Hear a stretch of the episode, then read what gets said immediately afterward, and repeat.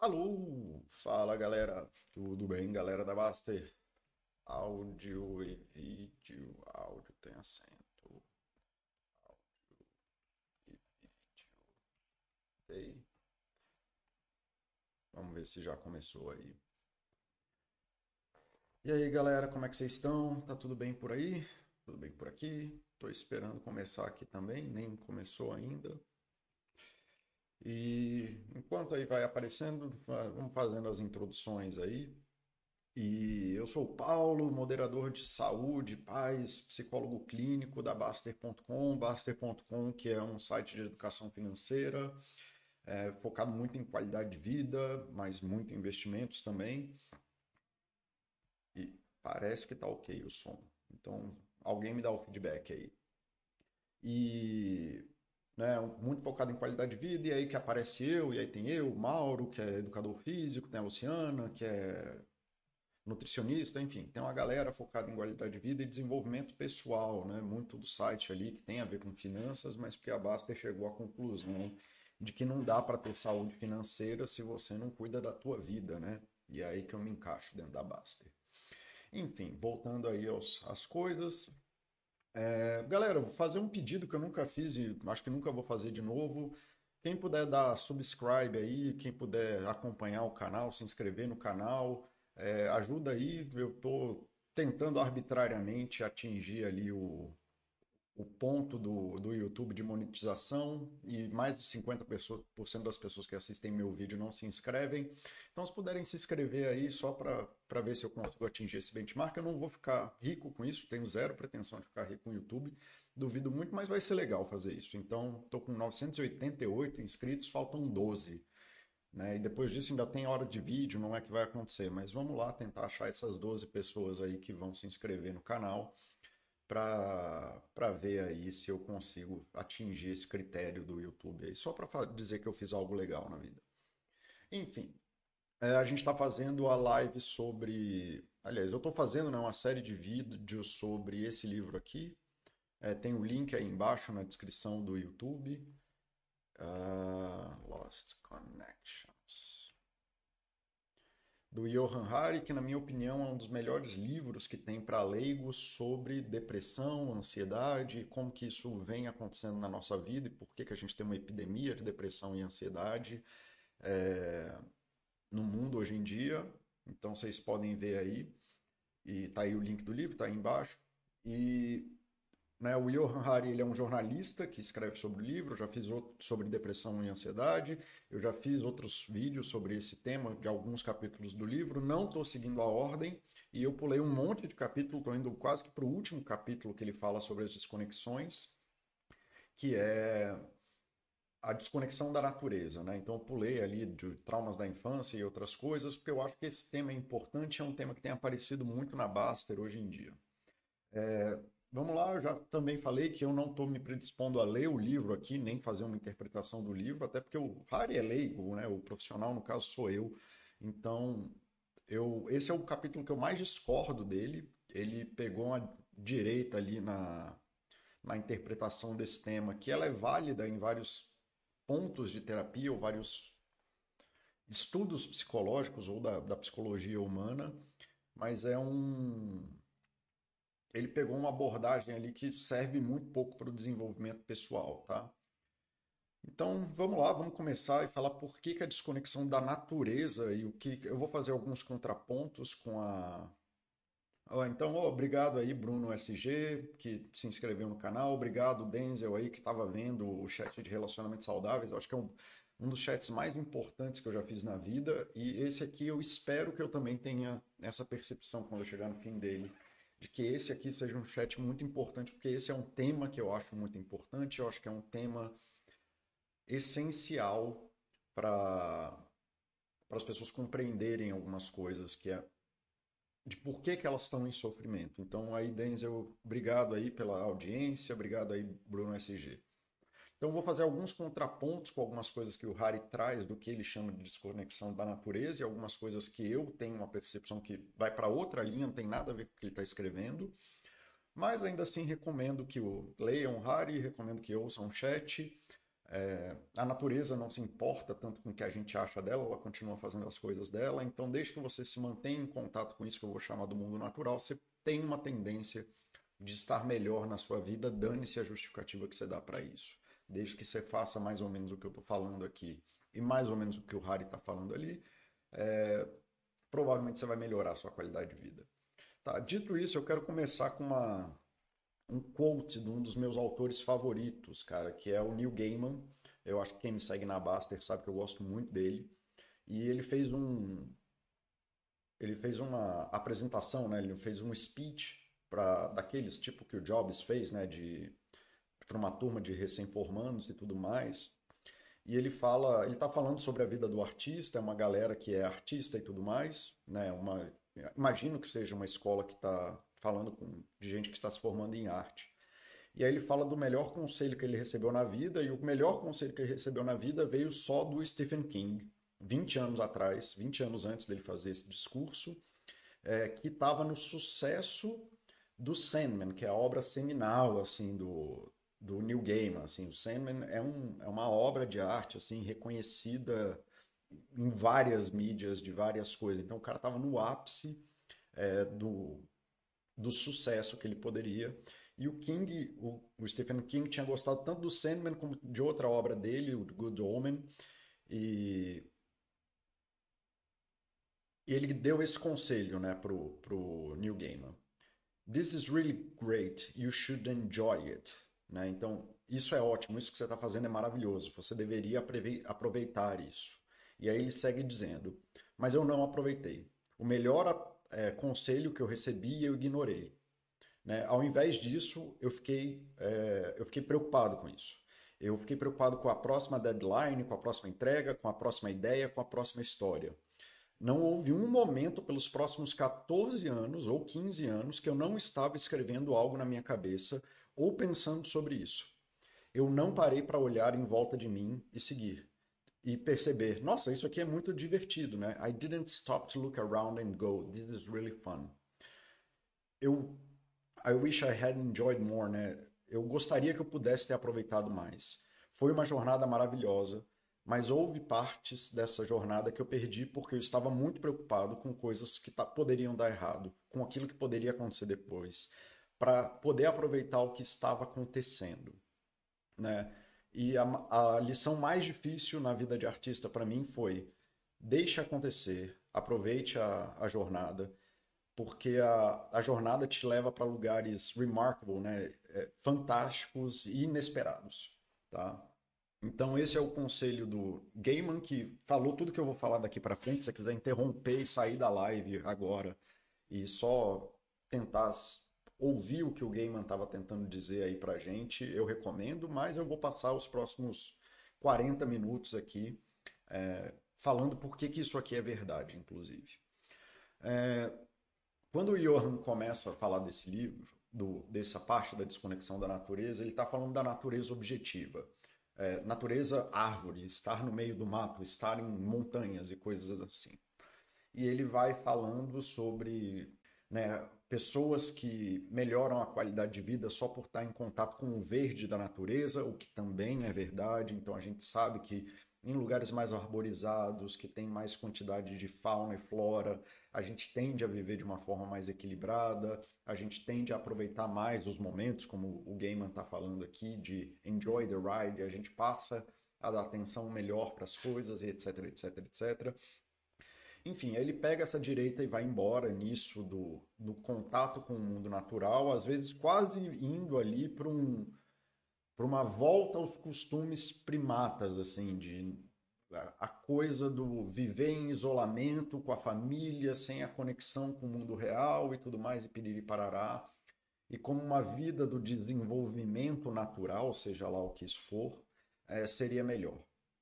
E aí eu é a hora que eu inclusive começo a descambar. Assim. Tem uma hora depois, quando ele vai falar da conexão com essas coisas, que ainda piora um pouco, mas eu acho que eu nem vou entrar nesse assunto hoje, porque esse assunto que eu acabei de falar já é grande o suficiente. E então assim, essa é uma hora que ele descamba muito para essa coisa, quase voltando para um para um bom selvagem, assim, como se a gente fosse bom e se a gente fosse deixado em paz na natureza, todo mundo ia ser feliz. E isso não é verdade. A gente sabe que animais são ansiosos pra caralho, né? especialmente os animais que estão na selva, especialmente aqueles que são caçados, eles vivem o que é algo parecido com o que a gente chama de ansiedade. É, a gente sabe que é, a vida 100 anos atrás ela não era essencialmente melhor do que a vida que ela é hoje, ela era muito diferente.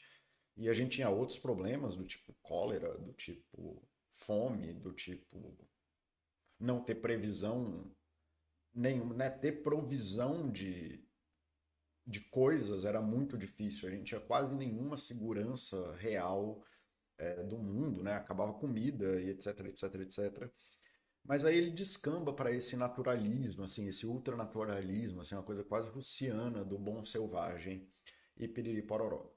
Eu acho que isso tudo assim são teorias válidas de psicologia, são teorias válidas sociológicas, são teorias válidas é, antropológicas até. E é, é fácil olhar para isso, a gente vê tribos isoladas que vivem tão bem quanto elas podem viver, com ausência total de recurso que a gente tem.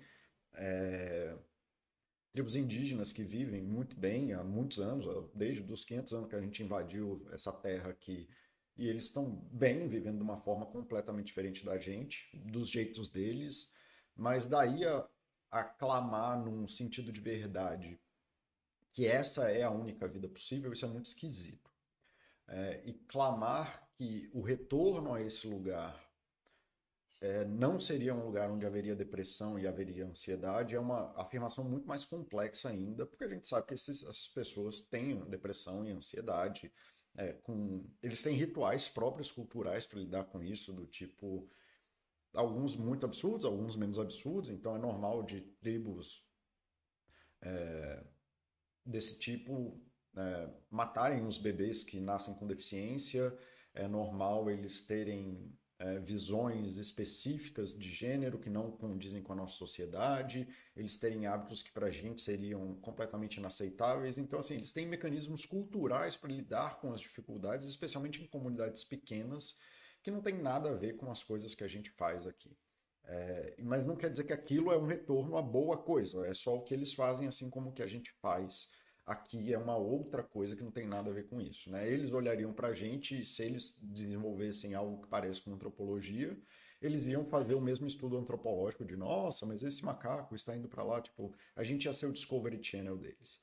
Então eu não gosto muito de como esse capítulo se desenvolve, mas isso não diz que o tema que ele está abordando está errado, muito pelo contrário. É, eu só vou pegar um outro caminho para explorar o que, que eu entendo que seja esse retorno ao natural. E para mim volta nessa fala do, do Neil Gaiman. Um, uma das coisas que acontece nesse livro, e eu acho que é a parte muito importante desse capítulo, é que ele se predispõe a encontrar uma, uma cientista, eu não lembro qual é a formação dela, se ela é antropóloga, bióloga, whatever, e ela concorda fazer a entrevista com ele, mas desde que ele suba uma montanha com ela, que ele faça um hiking para subir uma montanha com ele.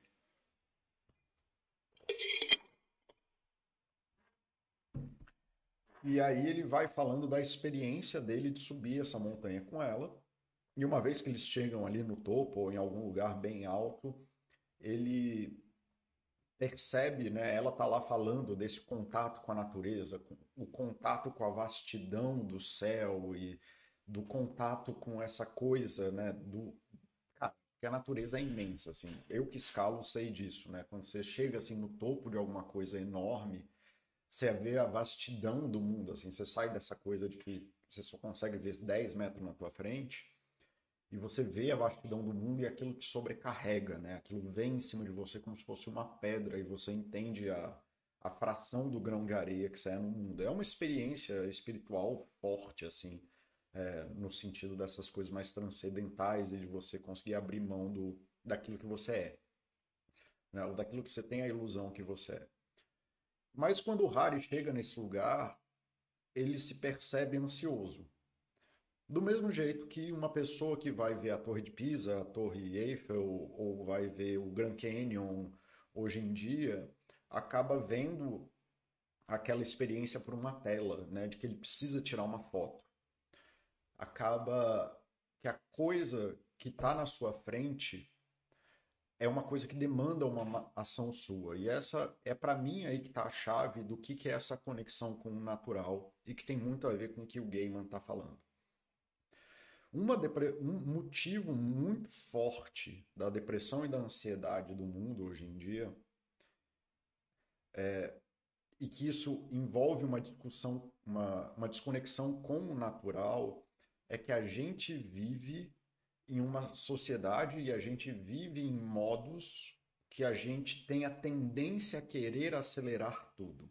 E é aí que isso entra na, no discurso do Gaiman. Né? A gente está sempre preocupado e a forma que a gente vive atualmente é uma forma que a gente tem que estar tá sempre vinculado com o próximo problema.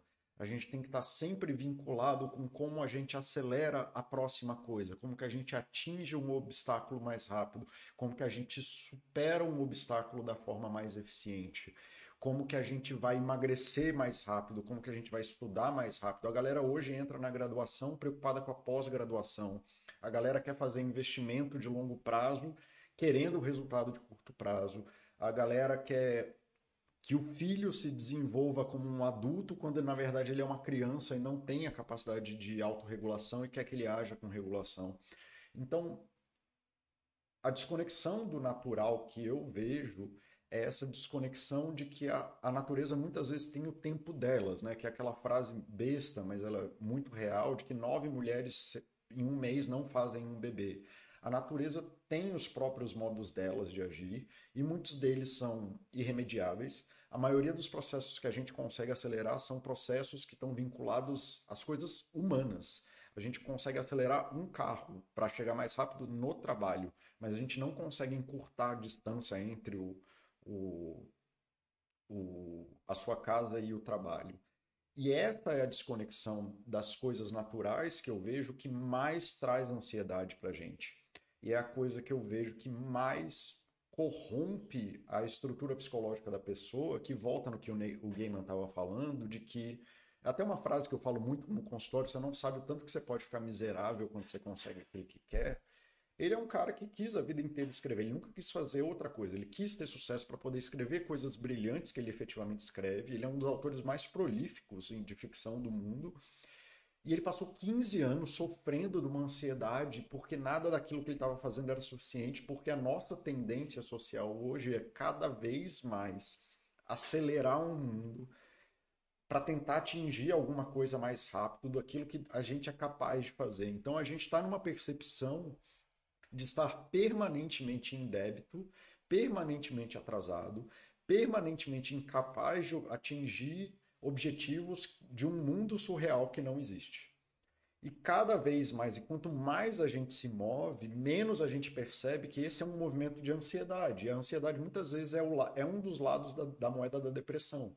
Quando você acaba a sua força de tentar acelerar esse mundo com uma força brutal e com toda a força que você tem dentro de você e não sobra mais energia, você cai num vale depressivo. Então fica nessa coisa bipolar, não no sentido do transtorno de humor bipolar, mas no sentido de você ficar pulando de um polo para outro, de eu tenho ansiedade, eu tenho que dominar o mundo e quando acaba a energia você se frustra porque você não atingiu metas inatingíveis de mundo no tempo inatingível, com a eficiência inatingível, você cai numa depressão como se a vida não fizesse sentido de novo. E isso tudo isso parte dessa premissa, né, um conselho trivial que o, que o King deu pro pro, pro Gaiman do enjoy the ride, né? Você já está onde você deveria estar. Tá. Na verdade, a gente sempre está onde a gente deveria estar. Tá. O máximo que a gente pode pensar é onde que a gente quer chegar a partir daqui. Mas, cara, você já chegou onde você queria chegar. Você deveria se divertir com isso. Né? Você deveria aprender a se divertir com daqui para frente é uma montanha russa, mas é com a estação da montanha russa. Você não quer que ela acelere mais ou menos, você quer aproveitar o caminho da montanha russa que está na sua frente. Então, dito isso, onde que isso entra na desconexão da natureza? Não é que a natureza é a única coisa que você pode fazer, mas a natureza ela impõe o tempo dela. Se você planta uma macieira, vai demorar 10 anos para ela crescer, não tem nada que você possa fazer sobre isso. Né? Você cultivar um jardim é um ato quase que atemporal, assim, é, é um ato contínuo que você sempre vai ter que estar tá fazendo aquilo e ele nunca fica pronto. Você vai estar tá em cuidado permanente, existe muito pouco que você possa fazer, porque a condição natural da coisa não é acelerável. Você criar um filho, e aí é o problema que aparece, a gente quer acelerar o crescimento do filho ao invés de estar com o filho que a gente tem mas se você está com a criança dentro do tempo dela, você permite um desenvolvimento maior da criança. Então, quando você faz uma trilha, quando você se põe a fazer, ah, vou fazer uma trilha de 20 km, vou fazer uma pedalada de 400 km, cai essa chave na sua cabeça, eventualmente, de que você está fazendo aquilo que é possível e de que você é suficiente. E que tudo que você precisa fazer é continuar remando. Você só precisa continuar fazendo o que você está fazendo. É por isso que maratona, fazer trilha, fazer hiking, remar, é, estar em contato com a natureza. Você se vê 10 km, 20 km, 30 km de uma trilha e está na hora de voltar. O que, que você pode fazer? Andar 30 km. Não existe outra coisa que você possa fazer. Não existe absolutamente nada que você possa fazer de eficiência mais daquilo que você é capaz de fazer. E isso te obriga a voltar para esse lugar onde você é suficiente, onde você só precisa aproveitar aquilo que você está fazendo, em que você só precisa fazer aquilo que você já sabe fazer. E essa é a beleza das coisas. Quando o Harry estava lá em cima do, da montanha que ele subiu com essa pesquisadora, e ele se viu com ansiedade, sendo sobrecarregado por aquela experiência que ele estava vivendo, é a mesma coisa de um post recente que fizeram aqui na Baster, e eu vou até fazer um bode sobre isso, de um cara que estava trabalhando 80 horas por semana, ele é médico, ele estava naquele fluxo de residência, trabalhando 80x horas por semana, e quando ele para de trabalhar, ele não fica bem. E isso é a coisa mais normal que existe com os workaholics. Eles param, o trabalho está matando eles, né? Eu sou experiência, eu tenho duas estafas por ano, porque eu trabalho que nem maluco. Não que isso me faça bem, mas ele passa. É... enfim, ele trabalha 80 horas por semana trabalhando e o trabalho está matando ele, mesmo que ele tenha consciência de que o trabalho está matando ele. Quando ele diminui a carga para uma carga humana, ou tira férias, ou vai ficar com a família à noite, ele não sabe fazer outra coisa, nem consegue ter essa percepção de que ele pode parar e ele pode se engajar em enjoy the ride, né? em aproveitar o caminho, como o Neil Gaiman está falando aqui, como ele foi incapaz em fazer isso.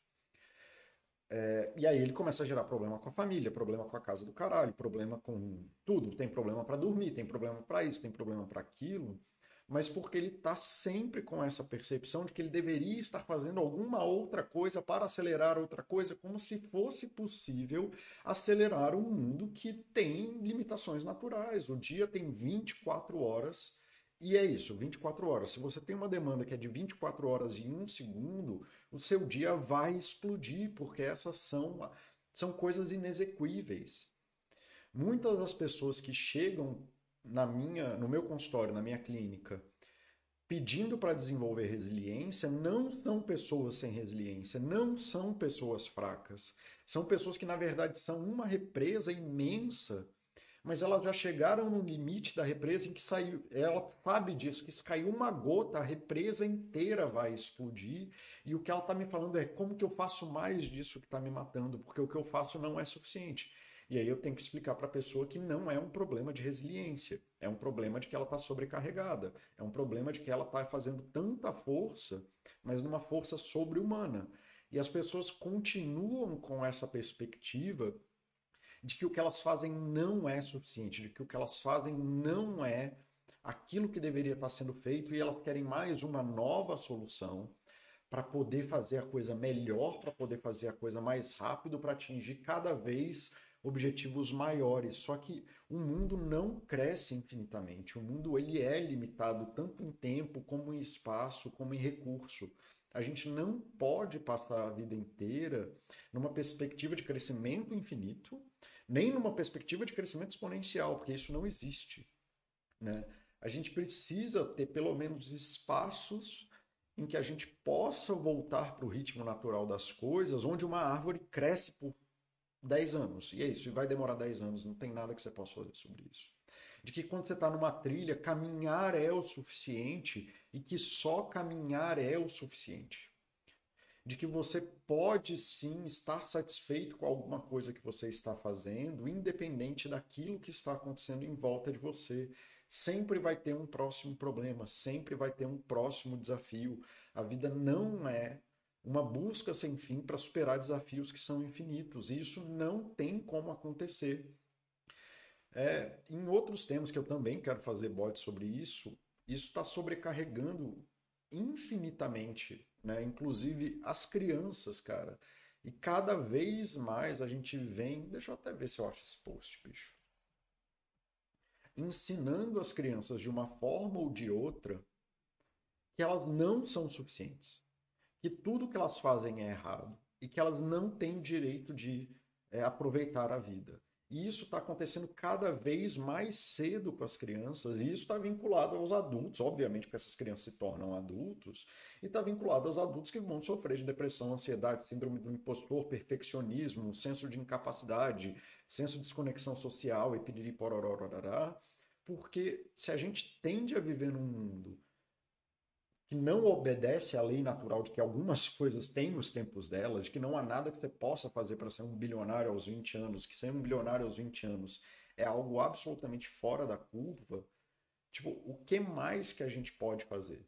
Né? Quem é você se você não atinge, é incapaz de atingir essa meta absurda de mundo que é criado e que você não é suficiente, que se você não atinge essa meta, você não é nada.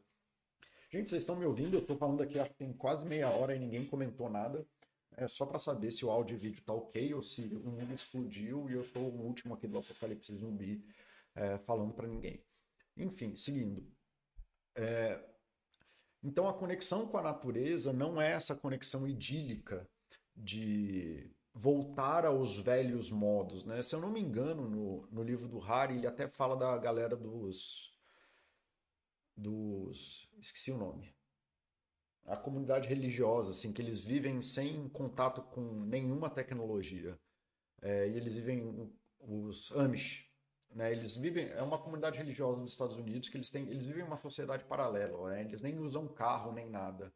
Eles vivem completamente alheios à tecnologia, eles vivem nesses modos antigos de vida, assim, de plantar e andar de um lugar para o outro e etc, etc, etc. E aí ele vai falando como essas comunidades têm, se apoiam mutuamente, como essas pessoas da comunidade se apoiam, como eles têm um senso de participação e etc, etc. E aí ele volta para esse lugar do bom selvagem, né, onde, ó, tá vendo, é a sociedade que corrompe o homem.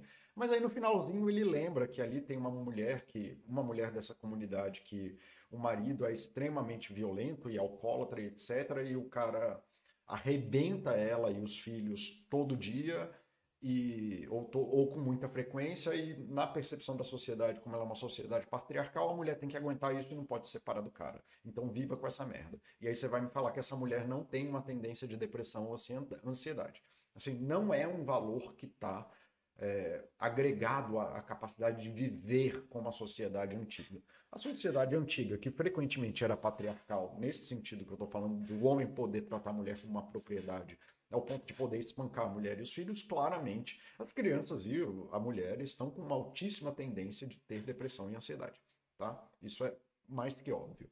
Então, assim, é... e aí ele, ele não sabe resolver esse problema, e de novo, porque ele é jornalista e ele não falou com os psicólogos e profissionais que vão para a linha que eu vou, de tratar o mundo natural, não no sentido de que voltar à ideia de um homem macaco como se o homem racional animal primário fosse a beleza do homem, mas como com isso de que muitas das nossas atividades hoje elas estão baseadas nesse aumento da eficiência, nesse aumento da produtividade, nesse aumento do autodesenvolvimento, inclusive, e que isso vai corrompendo o que a gente chama da estrutura do eu, como se aquilo que você é o tempo inteiro você nunca fosse uma pessoa que é suficiente para nada. Como se cozinhar fosse uma perda de tempo, como se você parar para fazer sua comida fosse uma perda de tempo, como se você buscar seu filho no colégio fosse uma perda de tempo, como Cara, até quando você está estudando, e para a maioria das pessoas que estudam, está sempre preocupado assim, mas isso aqui é suficiente? A pessoa não estuda para um desafio e para compreender e para ficar satisfeito com, caraca, aprendi algo novo que é legal. É, tem sempre essa pressão do, não, mas aí eu estou atrasado, isso aqui que eu estou aprendendo não é suficiente. Sim, o lugar do leigo, por definição, é não saber. Você precisa não saber algo e se desenvolver para aprender alguma coisa. Você está no lugar correto, fazendo uma decisão que é a correta de aprender, seja lá aquilo que você está aprendendo, e aprender demora tempo. Você não tem como aprender tudo. A gente não vive na Matrix que vai lá, enfia um negócio na tua cabeça e você aprende de uma vez um negócio que você não sabe fazer. Pedalar demanda tempo, andar demanda tempo, tudo demanda tempo. E essa é a desconexão que eu vejo do mundo natural, de que a gente aprende errando, de que a gente aprende tentando, de que a gente aprende por gasto de energia, de que a evolução é uma das coisas mais ineficientes do mundo. A própria evolução, 99,9999% daquilo que foi vivo como espécie já morreu e nunca mais vai voltar. Né? Hoje deve estar vivo no mundo menos de 1% daquilo que foi que a natureza criou como espécie. Né? A evolução é a coisa menos eficiente do mundo, mas ela é extremamente efetiva para manter coisas vivas vivas, de forma geral. Então a vida é muito fácil de se manter viva, justamente porque ela gasta uma quantidade de recurso é, infinito para manter essas, esse 1% de espécies que está vivo hoje. A evolução não é perfeita, o ser humano não é perfeito, a natureza não é perfeita. A gente não tem como acelerar vários dos processos do mundo. É, aqui na Baster a gente fala muito sobre o Whey e eu acho que as, a galera, especialmente a galera do Whey, não entende o que a gente está falando é, nesse sentido. assim. E é uma ótima metáfora. Então, quem é do Whey, por favor, ouça de coração aberto. E quem é do, não é do Whey, não entenda que estou falando que tomar Whey é errado. Mas, assim, Whey Protein é uma substância tal que está vinculada, se você consome whey protein, você tenha maiores índices de ganho de massa magra, de desenvolvimento muscular e piriri porororarará. Beleza. Isso é ok. E aí, todo mundo recomenda que todo mundo tome whey protein, ou grande parte dos, dos caminhos hoje em dia, né? Tanto que tem whey protein até no açaí agora, assim, é um negócio né, maluco. Uma pergunta que a gente, que eu acho que daria para começar que tem a ver com esse chat, qual é a necessidade de acelerar esse ganho de massa magra? Se você é obeso, se você teve uma lesão, se você teve XYZ, você teve uma coisa que precisa de uma aceleração de massa magra, ok. Mas qual é a necessidade real de você acelerar o ganho de massa magra Sendo um que isso vai bater num teto, porque você não consegue crescer infinitamente, não há uma necessidade que você cresça infinitamente. E qual é o ganho real que isso faz em relação a você comer melhor, ou se dedicar melhor, parar de beber, é, dormir melhor, é, fazer exercícios mais focados no desenvolvimento de saúde, ou qual é a vantagem de ganhar massa magra e ficar com um shape do verão se você não pratica esporte e não tira satisfação do esporte? Como eu já falei no, no chat lá sobre status, eu acho que eu já fiz esse chat, é, de que você objetificar coisas como felicidade, né? Então eu vou ser feliz quando eu tiver um corpo de shape de praia no verão. A gente sabe que isso não traz felicidade no longo prazo, isso traz aquela felicidade de cocaína, que traz um pico assim. Então, qual é a necessidade de acelerar uma coisa que no grande esquema da, da vida, na coisa do, da natureza, você nem consegue um manter, porque manter um shape perfeito durante 10, 20, 30 anos é um negócio surreal. E de acelerar um processo que não precisa ser acelerado e que boa parte dos ganhos vem de outras coisas. Então, assim, não é ser contra ou a favor do whey, mas é quanto que as pessoas estão tomando whey por um motivo de ansiedade por um motivo de querer acelerar mais uma coisa que é natural, que é, cara, você tem um corpo legal, você tem um desenvolvimento legal de saúde, demanda hábito, demanda algum tipo de comprometimento, demanda você aprender a se divertir com os esportes, demanda você ser feliz. Mas ao que, que você tem um ganho acelerado de massa magra realmente está tentando te trazer algo que seja positivo na tua vida, ou é só mais uma dessas buscas de eficiência de que a pessoa tem que fazer três pós-graduações ao mesmo tempo enquanto está fazendo a graduação para poder se sentir um profissional. Então, assim, essa é, é essa perspectiva do natural de que a gente não está mais aceitando o tempo das coisas e não está mais tendo uma perspectiva de desenvolvimento cadenciado e que a gente tem que ficar botando gato em todo buraco e isso sim eu tenho certeza a percepção de que você não é suficiente, a percepção de que você não é capaz. Se alguém conseguir achar, eu não vou procurar esse post não, mas é o post sobre a depressão em criança. Se alguém quiser postar aí no, no chat e, e me falar onde está, eu agradeço, mas eu não vou procurar isso agora não. É, deixa eu ver aqui no YouTube, Cosme Santos, ouvindo e aprendendo. Patrícia, oi Pati, Patrícia é a pessoa que salva a minha vida. Pati, eu gosto tanto de você, obrigado. É, Foxhold, fala, Foxhold, obrigado, querido. Bom abraço para você também. Suzana Trave está falando, talvez tenha a ver com o nosso hardware que foi desenhando maiormente em tempos em que estávamos bem mais perto do verde.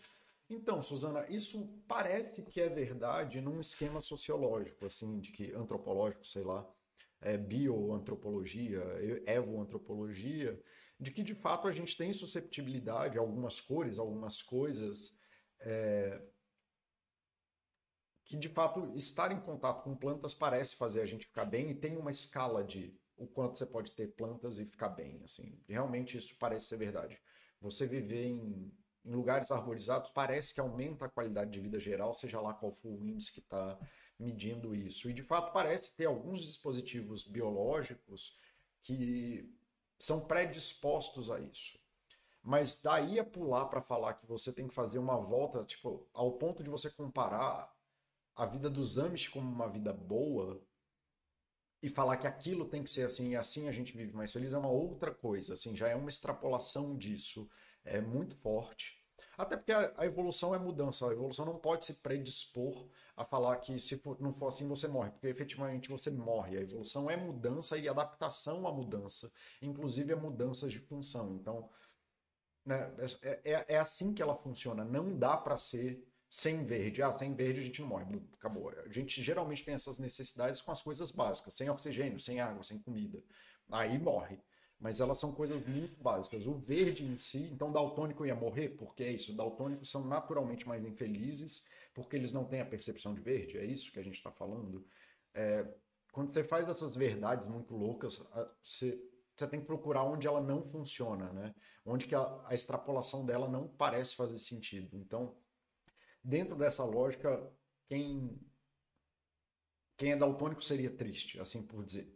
O que não necessariamente precisa ser uma verdade. Eu acho que essa é mais fácil. Pelo menos como metáfora é mais fácil.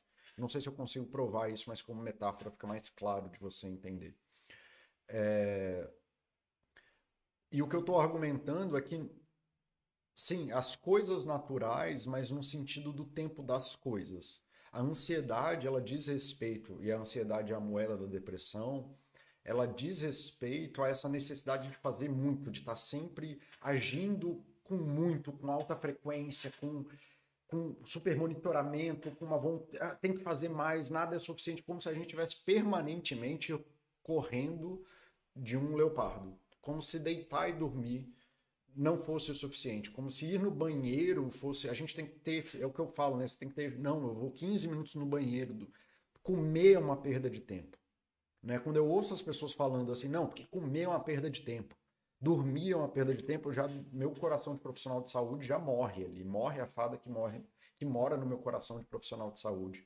É, cara, você falar que dormir é uma perda de tempo, provavelmente você vai perder mais tempo do que você imagina, porque você vai morrer. Né? Porque se você não dorme, você morre, morre muito rápido e de uma forma bem ruim. Então, é, é essa coisa do, essa desconexão de que o mundo ele tem sim coisas naturais, essa desconexão de que a gente tem os tempos das coisas, de que a gente pode aproveitar os caminhos das coisas, de que em algum grau muitos de nós já construíram uma vida que é suficientemente boa. E como diz o King para o Neil Gaiman, de que a gente pode enjoy the ride, aquela hora de fugir do, do, do tigre já passou, a gente não está mais numa num desespero, mas a gente continua vivendo como desesperado no sentido de que se a gente não fizer alguma coisa a gente vai morrer. E isso sim eu sei que causa depressão, isso com certeza. Eu sei que isso causa uma depressão profunda. Você passar anos e anos e anos com a sensação concreta de que você é um incapaz, ou de que se você não produzir no trabalho você vai morrer, ou se você passa seus fins de semana pensando que é, eu não estou trabalhando, portanto eu não tenho valor e eu deveria estar fazendo alguma coisa vai morrer. Eu sei que pessoas, eu sei com certeza que pessoas criativas que estão estafadas de trabalho se tornam menos criativas, porque a, criatividade demanda ócio, a, criatividade demanda erro, a criatividade demanda é, aprender coisas novas. Muito da criatividade é recombinação de coisas que você aprende num lugar, sendo aplicadas em um outro lugar que não tem nada a ver com ela. Então, assim, a gente precisa dessas coisas menos, menos dessa cobrança, a gente precisa de espaços vazios na vida em que as coisas possam se conectar de formas diferentes na nossa cabeça para poder ser criativo.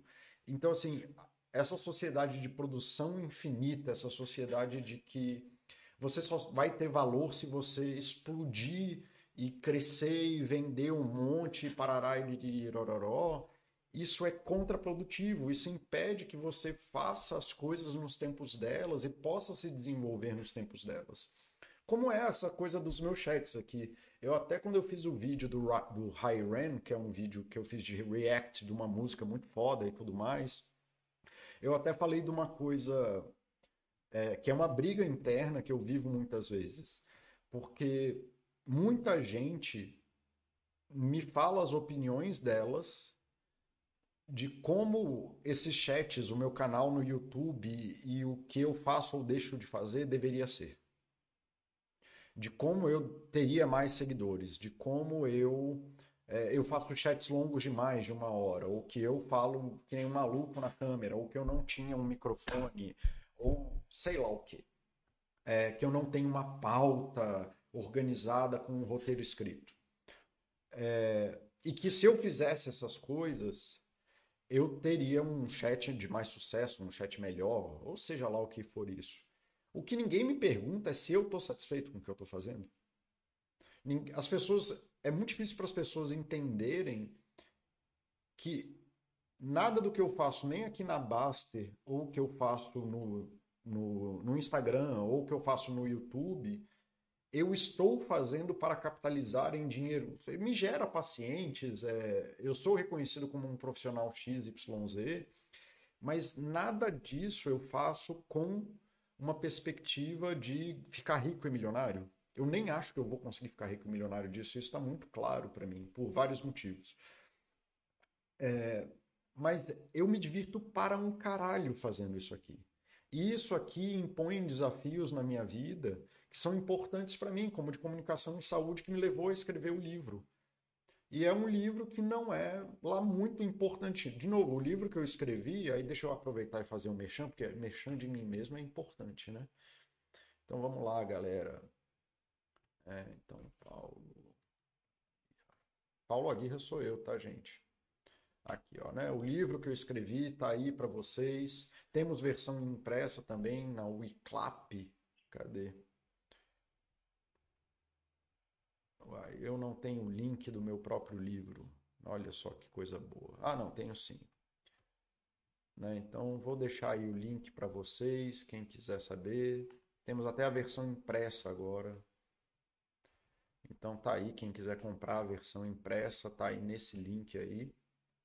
Então assim, eu não escrevi esse livro para ter sucesso, eu não escrevi, eu não faço esses chats para para ter sucesso. Eu faço isso aqui porque eu, são desafios que eu me imponho, como pintar um quadro. E não tem como você pintar um quadro em meia hora, não tem como você aprender a pintar um quadro em cinco minutos. Isso simplesmente não existe. Tem coisas que demandam tempo. Isso, por exemplo, escrever esse livro, que é um livro que eu acho bastante ok e, e bastante razoável do que eu tento fazer, pelo menos. É, eu acho que não era para esse link. Então vou apagar ele aqui. Deixa eu ver se eu consigo apagar do YouTube também. Não, não consigo. Vai ficar o link errado. Não é isso. É... então, assim, eu não conseguiria escrever, se eu fosse tentar escrever esse livro, que nem ele está escrito, no primeiro dia que eu tentei escrever ele, esse livro não ia fazer nenhum sentido, porque eu nem entendia o que era que eu estava tentando comunicar. Eu não entendia para quem eu estava querendo comunicar, e isso me tomou três anos de basta escrevendo coisas aqui. É,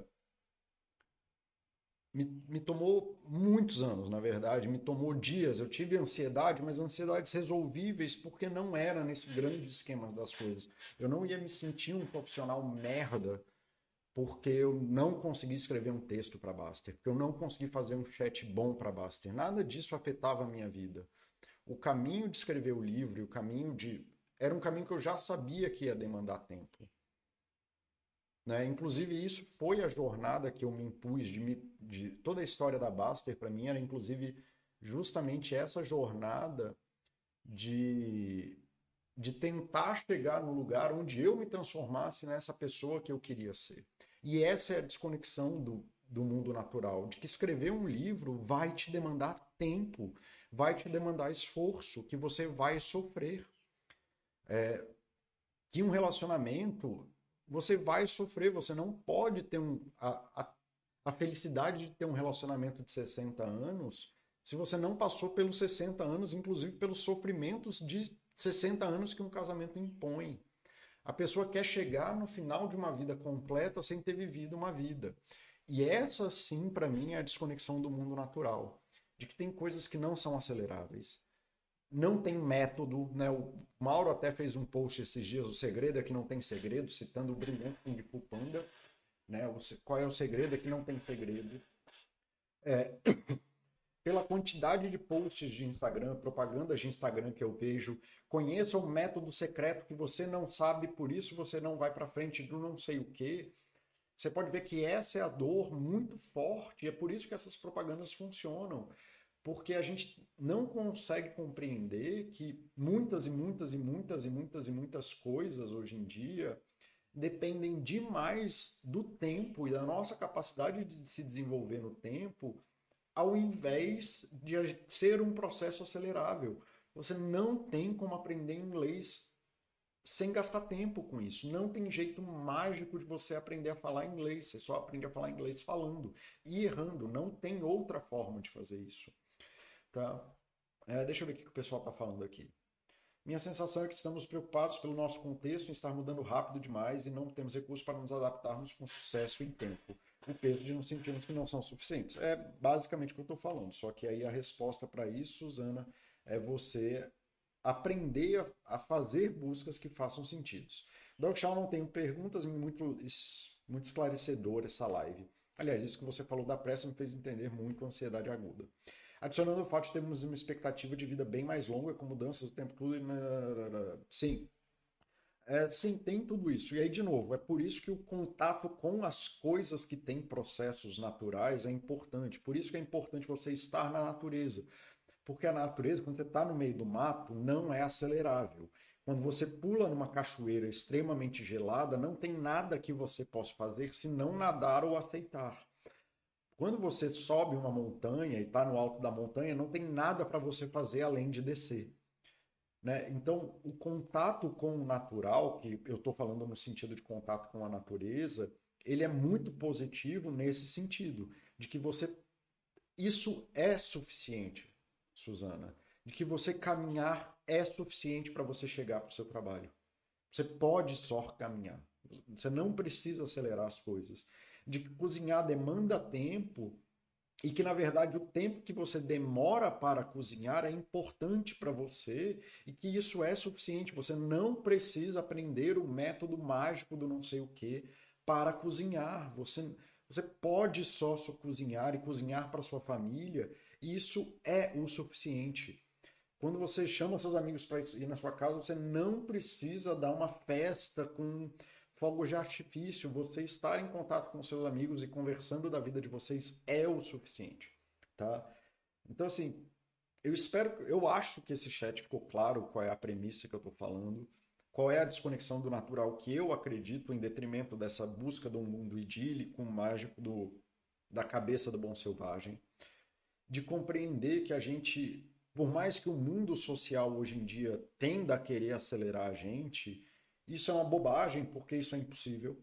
E que a gente precisa fazer escolhas, inclusive escolhas sensíveis às nossas, às nossas necessidades e às nossas capacidades, para poder enjoy the ride. Senão a gente vai fazer que nem o Neil Gaiman, e mesmo tendo sucesso e sendo um dos autores de maior sucesso do mundo, é, um dos autores mais prolíficos e reconhecidamente um gênio da, da ficção, se sentindo 15 anos um incapaz, como se ele estivesse sempre correndo atrás. Então, mesmo quando você tiver esse sucesso, você vai continuar miserável. É importante a gente voltar a essa conexão do estado natural e que a natureza, estar em contato com a natureza ajuda, de andar é o suficiente. Não dá para você correr uma trilha de 60 quilômetros, 120 quilômetros. De que remar é o suficiente. Se você pega um mar num lago e vai até o meio do lago e andou 5 quilômetros, a única coisa que você pode fazer é voltar. E isso é o suficiente. De que gastar tempo conversando com seu filho, só lendo com seu filho, é o suficiente. Que essas coisas são suficientes, que essas coisas são necessárias. E que, na verdade, as demandas de mundo não fazem parte das demandas humanas que a gente tem. Tá? Então, galera, eu vou encerrando por aqui, até porque eu acho que eu já exauri, já estou repetindo tudo que eu já falei. Tem uma coisa que eu odeio na vida é me repetir. Tá bom? É, a gente se vê, acho que semana que vem. O Mauro está em viagem, então acho que eu vou assumir os chats por umas semanas. Então, acho que eu, aí eu vou continuar. Provavelmente o tema que eu vou falar é da desconexão do trauma da infância, que é um ótimo tema e é um tema bem legal. Eu só queria fazer. Ah, tem uma coisa que eu quero adicionar sim. É, uma das ótimas formas de você ancorar na sua vida pessoal, que não é no mundo natural da natureza, as ações e compreender que as suas ações são suficientes, são os dois chats que eu fiz anteriores, tá? Tanto da desconexão de valores, quanto da desconexão do trabalho, que são esses dois temas muito fortes e como você assumir uma proposta de vida para você, assumir quase uma espiritualidade pessoal, assumir uma busca e uma jornada de desenvolvimento sua, compreendendo qual é a tua busca pessoal, ajuda muito a gerar um esforço coordenado de ações que você, sei lá, você termina um quadro e termina não, você, você escreve um texto para baixo, ele fala assim: "Hoje eu fiz mais do que ontem". Quando você treina para uma maratona e você faz um treino mais curto, porque você não pode fazer os treinos intensos, você fala, não, mas hoje eu fiz aquilo que eu precisava, eu sinto que eu estou mais perto daquilo que era impossível. Então, os dois chats que eu falei antes são forma tanto do, da, da compreensão da, do Meaningful Work and Meaningful Values, que é a compreensão de fazer trabalhos que alterem o mundo de uma forma significativa para você. Trabalho, seja trabalho de trabalho da, da tua empresa, do teu trabalho formal, de você ter uma perspectiva de desenvolvimento pessoal, de que a sua vida está